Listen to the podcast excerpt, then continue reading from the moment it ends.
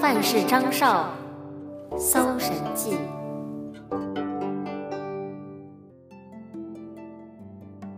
世间最美好的东西，莫过于有几个耿介知心的朋友。除了一个真心的朋友之外，没有一样药剂是可以通心的。谈到名声、荣誉、快乐、财富这些东西，如果同友情相比，他们都是尘土。我们都有过在意志消沉时获得朋友帮助的时候，友情在我过去的生活里像一盏明灯，照彻了我的灵魂，使我的生存有了一点点光彩。海内存知己，天涯若比邻。朋友就像是夜空中的星星和月亮，彼此光辉，彼此照耀，彼此鼓励，彼此相望。即使天各一方，也能遥相辉映。说到这里，你的心里是否涌现出了谁吗？对于多数人来说，那些一辈子的朋友，大多出现在学生时期。少年乐新知，衰暮思故友。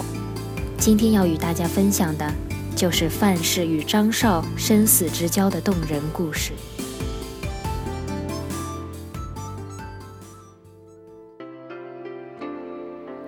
汉朝范氏，字巨卿，是山阳郡金乡县人，治所在如今的山东省金乡县。他与汝南郡张绍结为好朋友，二人一起在太学里读书。张绍字元伯，后来张元伯请假回家，范氏对张元伯说：“过两年我也应当回乡了，到那时我将要去拜望你父母大人，见一见你的孩子。”于是二人共同约定了日期。后来约定的日期即将到了，张元伯就把这件事告诉了母亲，请母亲准备美食佳肴，等候范氏到来。母亲说：“离别已经两年了，又是千里之外的口头约定，你怎么这样确信呢？”张元伯说。巨卿是个诚信君子，一定不会失约。母亲说：“如果是这样，那就应当为你准备酒菜了。”到了约定的日期，范氏果真来了。他们进入堂屋，互相拜见，畅怀饮宴，尽欢而别。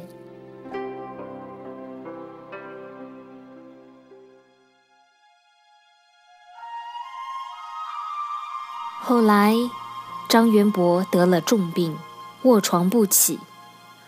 同郡好友道君章、殷子珍早晚都去看望他。然而，张元伯的身体日渐虚弱，无力回天。到临终的时候，他深深叹息说：“恨呐，恨呐！”在我弥留在这世间的最后时间里，我也不能再看到我的生死之交最后一眼了。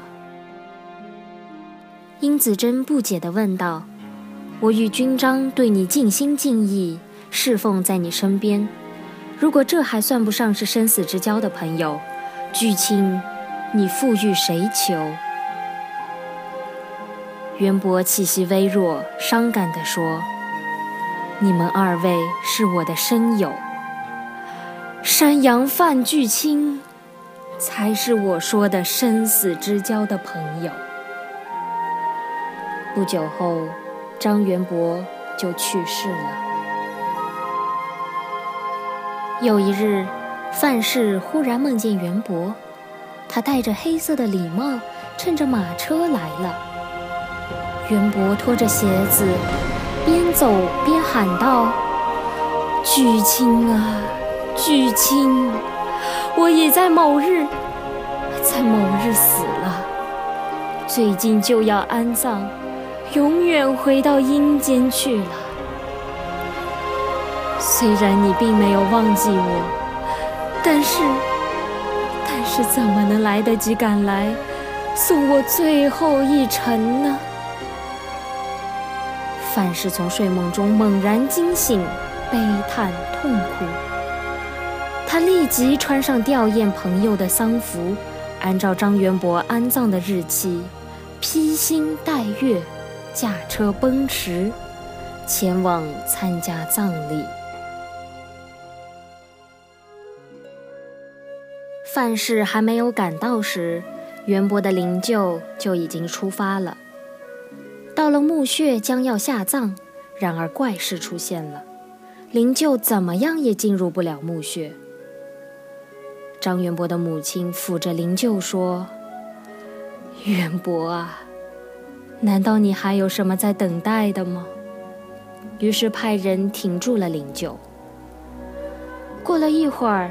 就老远看见吊丧的白色车马嚎啕痛哭地奔驰而来。张元伯的母亲远望着车马说：“这一定是范巨卿。”范氏来到灵柩前，失声痛哭。他叩拜吊唁说：“走吧，元伯，死生异路，我与你永从此辞了。”参加葬礼的有上千人，都为他们流泪。接着，范氏挽着灵柩的扶神在前面引导，灵柩于是才往前进入墓穴中。安葬后，范氏就留在墓地，给张元伯修整坟墓、种植树木，然后才离去。